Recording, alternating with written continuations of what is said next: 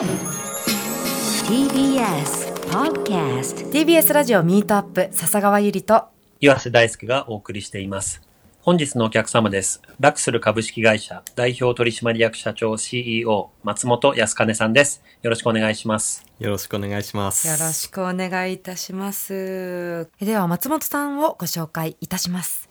え松本康金さんは1984年生まれ富山県のご出身です慶應義塾大学商学部を卒業後コンサルティング会社 AT カーニーに入社。M&A やコスト削減プロジェクトなどに携わる中で印刷業界の非効率化に着目。インターネットの力で産業の仕組みを変えるべく2009年ラクスル株式会社を設立。印刷機の非稼働時間を活用した印刷の e コマース事業ラクスルを提供したほか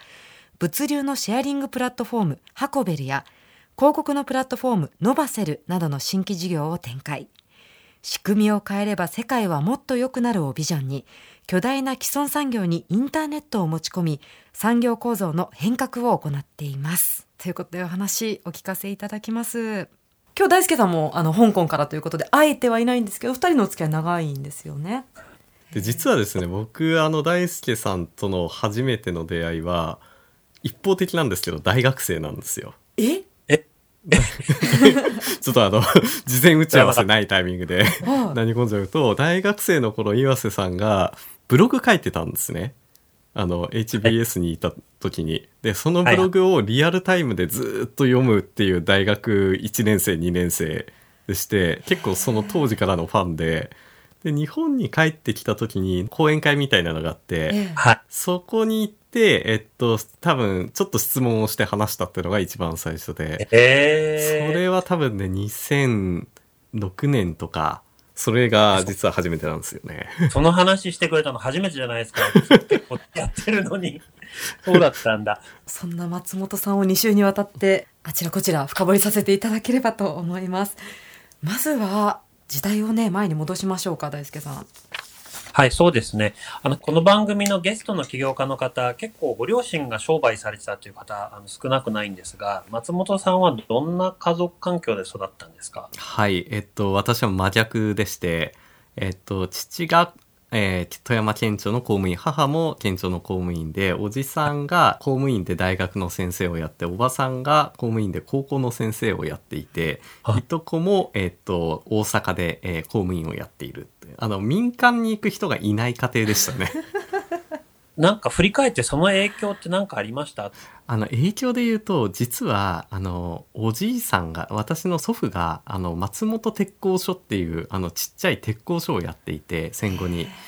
その時のいろんな話を聞いててで、えっと、父は逆にすごいあの祖父からの逆の影響を受けて、あのすごい堅実な人でせんあの1989年にもうやめろって言ってやめたのであのバブルの影響を一切受けずに資産だけを残したっていう素晴らしい父なんですけど。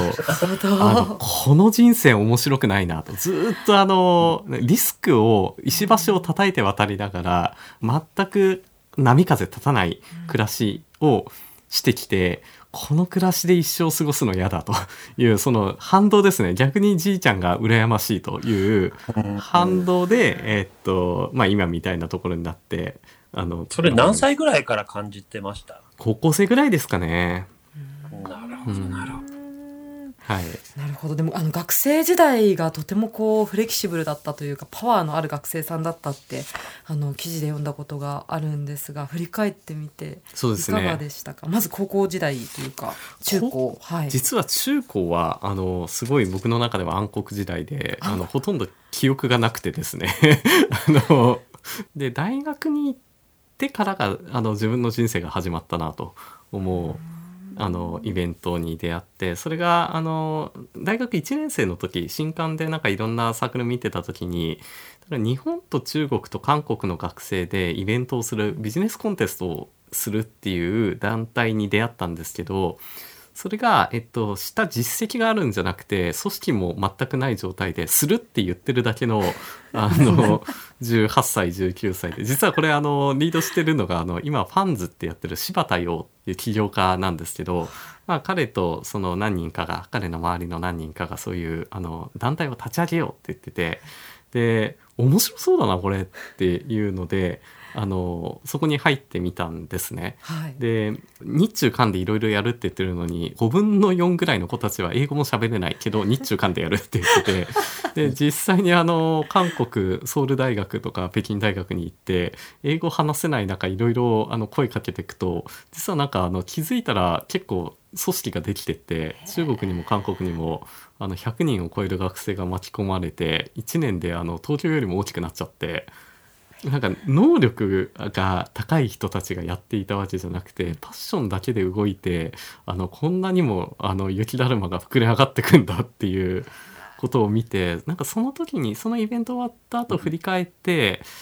いろんな人にこれできないって言われたんですねこのイベントが。できないと思いますよね、普通はね。なんかすごい有名なあの某なんとか金税の あのコンサルタントの方とかはいは東大の先生とかにできるわけがないからやめた方がいいよとかあの当時日中関係やっぱり悪い時代で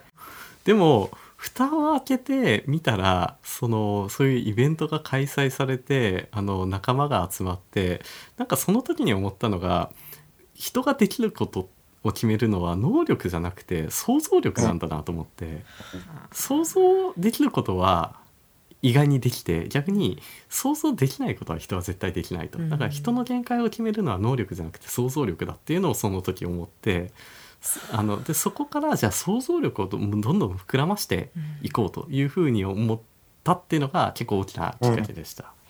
いやー、それ起業家精神の原点みたいなものですね。僕もだからベンチャーやり始めていろんな、あの、起業家の人たちと会って、すごくまさに今言言おっしゃったことを気づいたのは、なんか能力が高い低いじゃなくて、やっぱりこう、できないって思わずにやる人たちが結局ものを作っていくんだなってすごい思ったんですよね。だから安金さんもこの時に、その企業の原点みたいなものを体験されたんだなっていうふうに、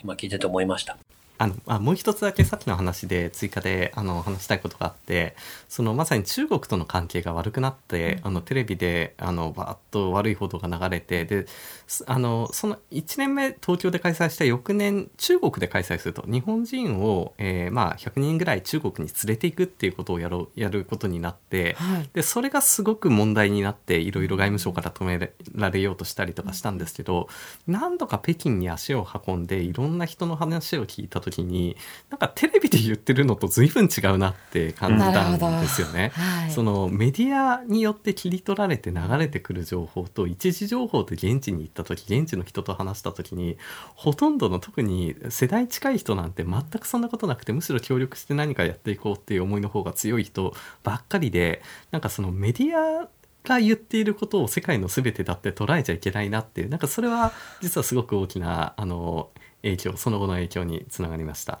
でその経験があったからとにかくあの世界中を見てみたいっていうので、うんあのいろんな国に行こうとで大学4年生あの、まあ、会社の就職が決まって、えー半年間バンクーバーであの語学学校に通ってあのその後、えー半年バックパックでいろんな国に行ったんですけどシリコンバレーに2ヶ月3ヶ月ぐらいいたんですよね。はいはい。でそのシリコンバレーであの、まあ、いろんな起業家とかエンジニあの、えー iPhone が出た直後で iPhone 作った日本人のエンジニアさんとか、あのデザイナーあのアントレプレナーインベスターいろんな人に会って、でその起業するアントレプレナーとして生きてる人たちとかそういうコミュニティに出会ってなんかこの青い空の下でとにかくなんか楽しそうにワクワク働いてる人たち見てあこの人生楽しそうだなと思ったってこれもすごい自分の中の大きな影響になってますね。あの、スティーブ・ジョブズのあの2005年のスタンフォード大学の卒業式のスピーチに感銘を受けたっていうのがあって、僕もあのスピーチすごい好きなんですけど、安金さんはどういうシチュエーションでこれ見てどんなことを思ったんですか？はい、あのこれのStay hungry stay foolish は自分の中のそのなんかある種洗、洗脳この言葉に洗脳されたぐらいに影響を受けていてそのちょうどあのバンクーバーに渡った時にあの最初は英語の教材として、えっと、使っていたんですけどシャドーイングされたら何か洗脳されて自分の思想そのものが あのマインドコントロールされちゃって。乗り移られた。そうそうなんですよ。でそれで自分の人生をどうコネクティングドッツっていう考え方であったりあの自分のやりたいことその心に素直にあの心の中だけが本当に自分のやりたいことをやっていて鏡の前でその自分がやりたいことが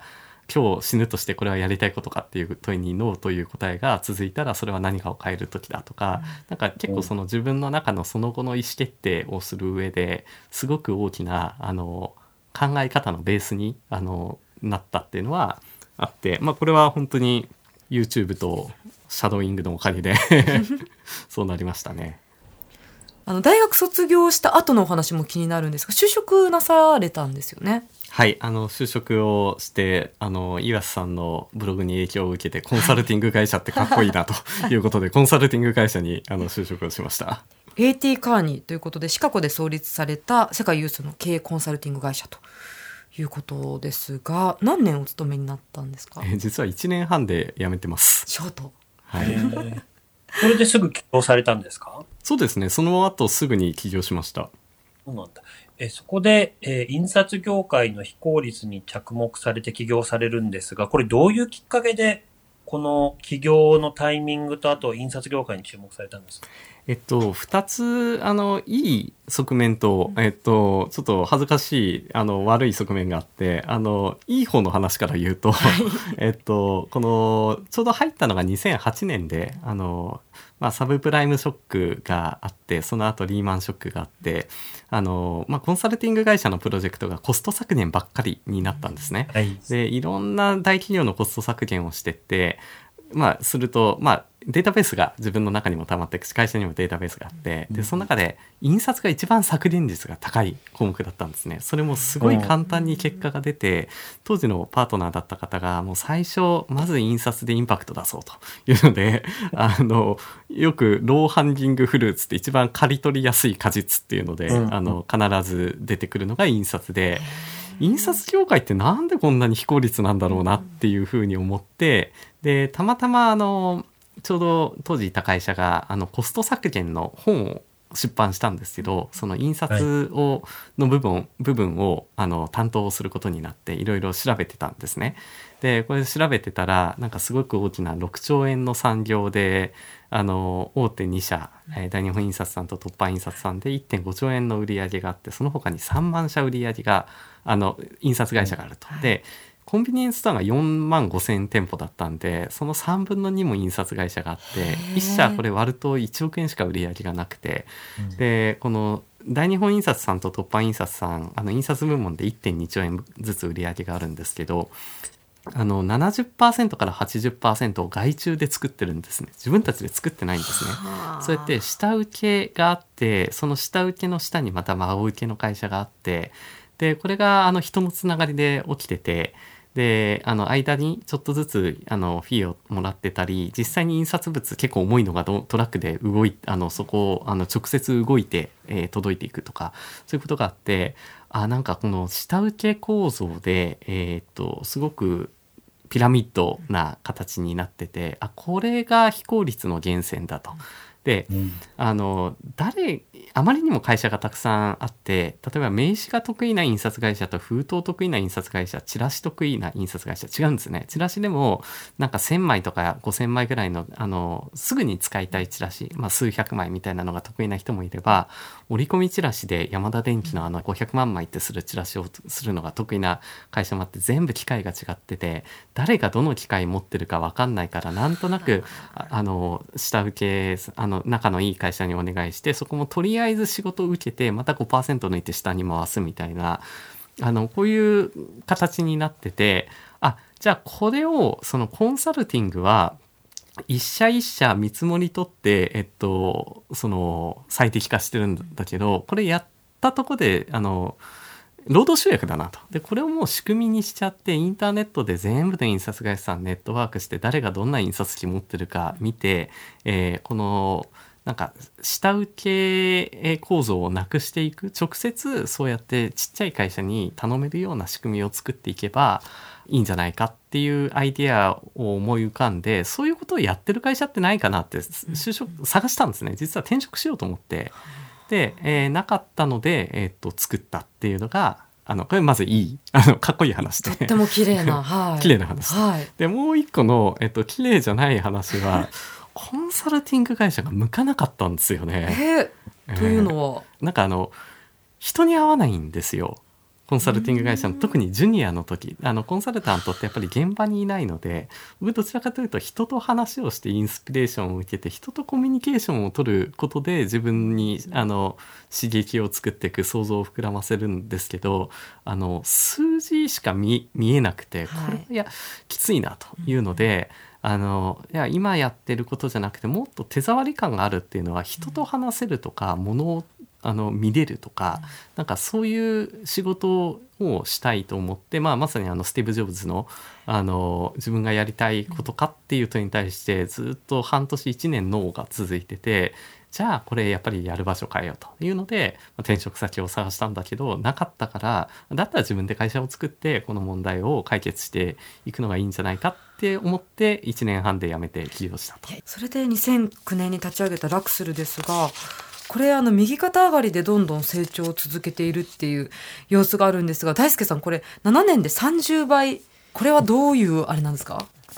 いやまあ30倍っていう数字自体は、あの、スタートどこに取るかによって変わるので、うんうん、あのそんなに意味があると思うんですけど、やっぱりこれだけの規模の事業を、あの、着実に成長されてきて作られたのは、あの、まあ、7年で200億の事業を作ったというのは本当にすごいなというふうに思います。これでもこの図だけ見ると、安金さんはすごく順調で苦労なかったように見えるんですけど、実際はどうだったんですか？いやあの特に最初のこの調達をしてからの2年間ぐらいですね、まあ、あのすごく辛かった、えー、時代が続いて、うん、やっぱりその学生24歳で起業してるのであのマネジメントをしたことがない部下を持ったことがないところから突然お金があの入ってきて、えー、チームを作って、えー、作ろうとしてで何をやったかっていうとあのななんでそんなこともできないんだみたいなあの自分の期待値とのギャップとかやっぱりその人をあのモチベートするのではなくてあのどちらかというと厳しいマネジメント傷つけるようなことも結構あって、